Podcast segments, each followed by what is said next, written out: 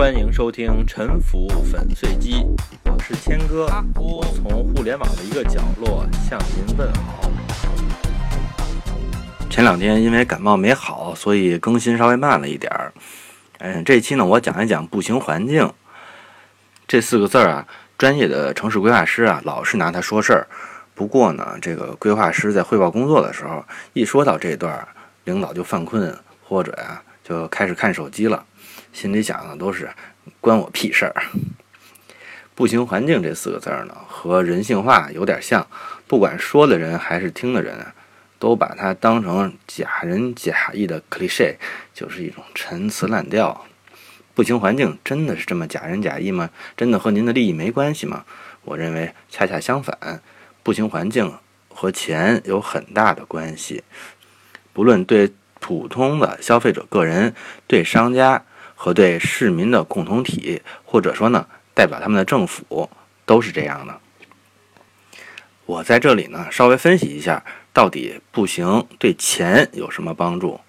首先呢，从个人视角来说，咱们普通人的家庭啊，如果离单位不远，步行的环境又好的话呢，其实是可以走路上班的，或者呢，至少一家两口子能有一个人走路上班，这样就不用一家人开两辆车了，省下来一辆车，咱们就别说比较贵的车，就说一辆十万块钱左右的国产 SUV 吧。如果啊买车的钱不算，只算折旧。每个月费用呢，大概是一千块钱吧。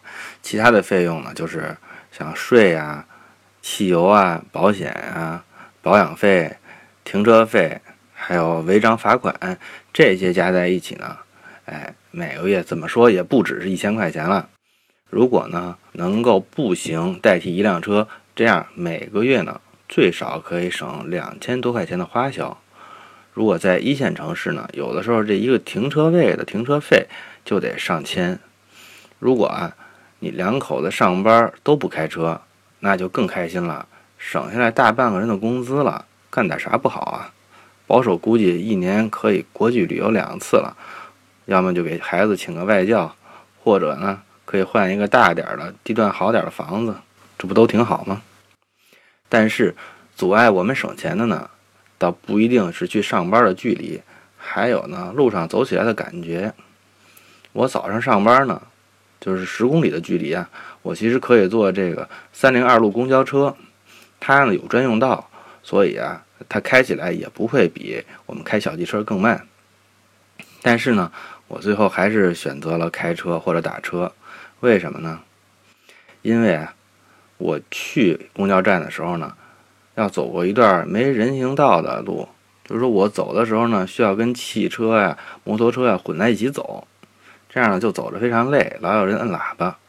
然后呢要穿过三环的辅路，这上面的车呀从来不让行人啊。我每过一次啊都有一种啊被侵犯的感觉，所以我最后啊还是以开车为主了。我把呀在北京的这种步行体验呢和在美国的情况对比一下。如果啊您检阅一下美国的城市，在美国呢。可以不需要开车，生活还比较方便的地方呢，可以说也是寥寥无几吧。其中最突出的就是纽约，走路出行的比例呢，冠绝美国呀。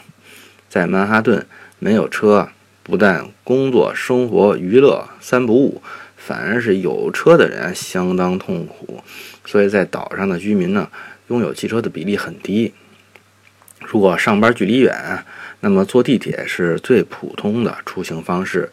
如果距离在三公里以内，风和日丽的日子，大量的人啊都是走路上下班的，花四十分钟走路上下班非常的正常。在纽约呢，打车啊说不上太贵。对于啊像大教授或者像乌迪·艾伦的电影里的那些大文化人，或者是像美剧《欲望都市》里的那些女士们，她们啊都是打车出门的。开车在纽约是最不普遍的，主要是因为啊，停车太贵，一个小时呢动不动就十几美元，而且停车位还特别的难找，所以纽约人啊一般都不养车，他们呢每月大概能省个几百美元吧。这有什么后果呢？首先啊是对于雇主来说的，因为雇员都没有车，都省钱了，所以雇主呢，实际上呢，并不见得需要发比其他城市更高的工资。别的工作我不知道，光看建筑师的工作吧，在纽约的设计机构呢，不会发比其他城市同样的工作更高的工资。工资不高，纽约的房租房价可比别人贵啊。在纽约啊，公寓的租金啊，比很多其他的城市高一倍。打工的人啊，多掏房租，他不见得都是从牙缝里挤出来的，很大一部分呢，都是从养车的钱里边省出来的。除了雇主和房东占到了便宜，这儿呢，其他的服务业和文化事业的消费呢，其实也是非常的繁荣。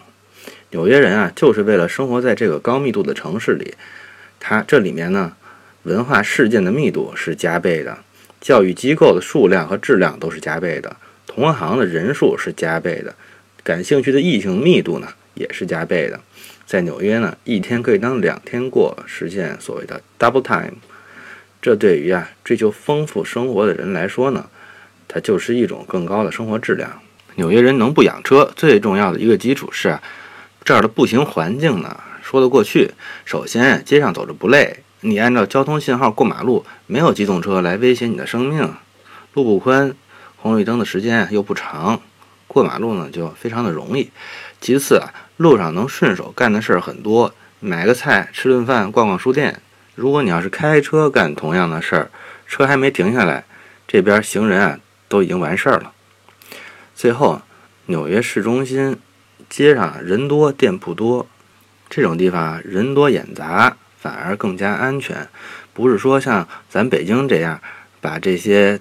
穿墙打洞的店都拆了，都用墙给堵住，把打工的人都给搞失业了。哎，这样街道就安全了。没有起码的步行环境呢，就不存在纽约这种高效率的城市生态了。下面呢，我再站在商家的角度讲一讲步行环境。我们在工作中呢，经常要规划很多的商店和商场的店铺吧。我们有的时候呢，会分析客户是谁。怎么才能打败竞争对手？怎么才能吸引客户？那么，客户最本质的两类是什么呢？有钱的和没钱的吗？我要说的不是这个，我要说的是开车来的和走路来的。先说开车来的，他们为什么来呢？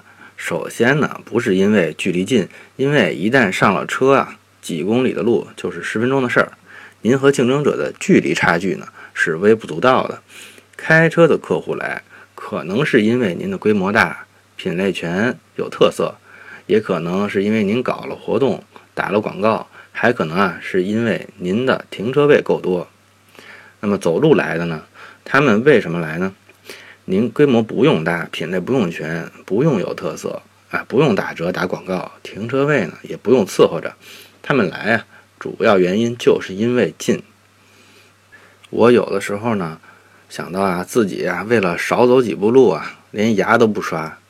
我呢，肯定不能让自己步行的客户啊多走一步路的。但是啊，我们现实当中呢，规划的社区啊，经常搞一个大封闭。比如说我之前住过的一个小区吧，本来我们家呢，我住的这个楼楼下的一楼和二楼就是餐厅，但是啊，这个餐厅的门呢是朝着街道开的。但是我要去呢，需要从一个和街道相反的方向的这个单元门出去，进到我们这个小区内部，然后呢走过呀，嗯，我其实还是比较欣赏的这么一段非常精致的、气氛非常忧伤的啊，适合培养哲学家的这么一段由一个景观大师设计的步行路，然后呢从小区的大门出去，绕回到街道上，找到呢自己家楼下的这个餐厅，哎，进去吃顿饭，这一路呢。绕的也不能说太远，也就是绕了两百米吧，这不算是什么特别恼火的经历。现实当中呢，还有比这个绕的远得多的啊，堪称脑残的情况。我这儿想说的是啊，这步行环境呢，最主要的是要近，不要让人家绕路。不是说绿化好看，不是说氛围雅致、忧伤啊，这块步行环境就好了，并不是这样的事情。在您的小区。有住宅也有商业的时候，您当然要不顾一切的尽量把您的住户放到您的商业的附近，而且别让人家走冤枉路。这样的话呢，对住户也方便，对商业也有利。您的商业附近呢，可以走过来消费的客户啊，是您的基本盘，是在城市设计的环节上就应该解决了的生计问题。在此以上呢，您再去搞规模、搞特色、搞活动、搞停车位，如果啊，您把您的基本盘给搞砸了，让附近的住户呢都懒得走到您这个商业来，那再跟人别人拼呢，就是成本是投入了。最后呢，我从市民的集体的角度，或者说呢，从理论上代表集体利益的政府的角度，看看步行环境的经济意义吧。首先呢，大家都走路，就可以少搞一些高架路、隧道、地铁这种大动作了，省下来的税收呢，给教师、医生、护士、警察叔叔们涨涨工资，这不是挺好吗？然后呢，走路啊是最不占道路空间的通勤方式。也不需要停车场的土地，车呀比人的个头大多了，而且呢，一个人开车上班，他就在家里和公司啊各需要一个停车位。他去商场购物呢，需要占一个停车位；去公园郊游需要占一个停车位。他去哪儿哪儿就需要占一个停车位。所以啊，一辆车呢，它需要的停车位不是一个，而是二点几个。一个停车位啊，如果是地下停车。它的车位和通道的面积呢，摊下来大概是三十平米，成本呢大概是十一万，而且呢它还有一些维护的费用。车呢比人占的建筑面积啊还大，如果是路边停车，占据的土地的净面积呢是十五平方米。现在土地多少钱一平米了？您知道吧？一线城市的近郊呢大概是十万一平米，二线大概是五万一平米，三线。是一万一平米，这么个概念吧。用点土地去停车倒没什么，车位不够啊，占用交通资源，违章停车把交通搞坏了，这就成为公害了。最后呢，你控制雾霾、碳排放，不能光靠把人家厂子关了，这种破坏生产的方式来控制污染，你得有一个可持续的方式。最后说几句闲话吧。我听说呢，上面呢限制干部出国考察，我觉得这个决定是非常不幸的。嗯，我在我看来呢，我们的干部应该经常性的、长时间的出国考察，而且呢需要有外国专家带队，要多走路少坐车，最后呢再去考一本国外的驾照。我二零零七年的时候啊，由我的老师麦克勒夫人呢带着我在芝加哥转了一天。这是我第一次呢，从原理上到技术细节上搞明白这个步行环境应该怎么弄。我当时啊，跟我老师汇报了一下参观心得呀，啊，我们老师特别高兴，感觉啊，教会了一个中国的年轻人呢，等于挽救了一个发展中国家呀。其实呢，教会我是没什么用的，咱们的干部呢，都是些高智商的同志，一点就会。老师们呢，应该教会他们。领导们应该知道，步行不是低人一等的出行方式，街上跑多少奔驰都没用。步行环境啊，是你的城市文明水平最主要的指示剂。还有调研表明呢，步行能够完成的事情越多，步行环境越好的城市，它的人均 GDP 水平呢就越高。步行环境是和生产生活效率。和钱有非常直接关系的城市基础设施。感谢您的收听。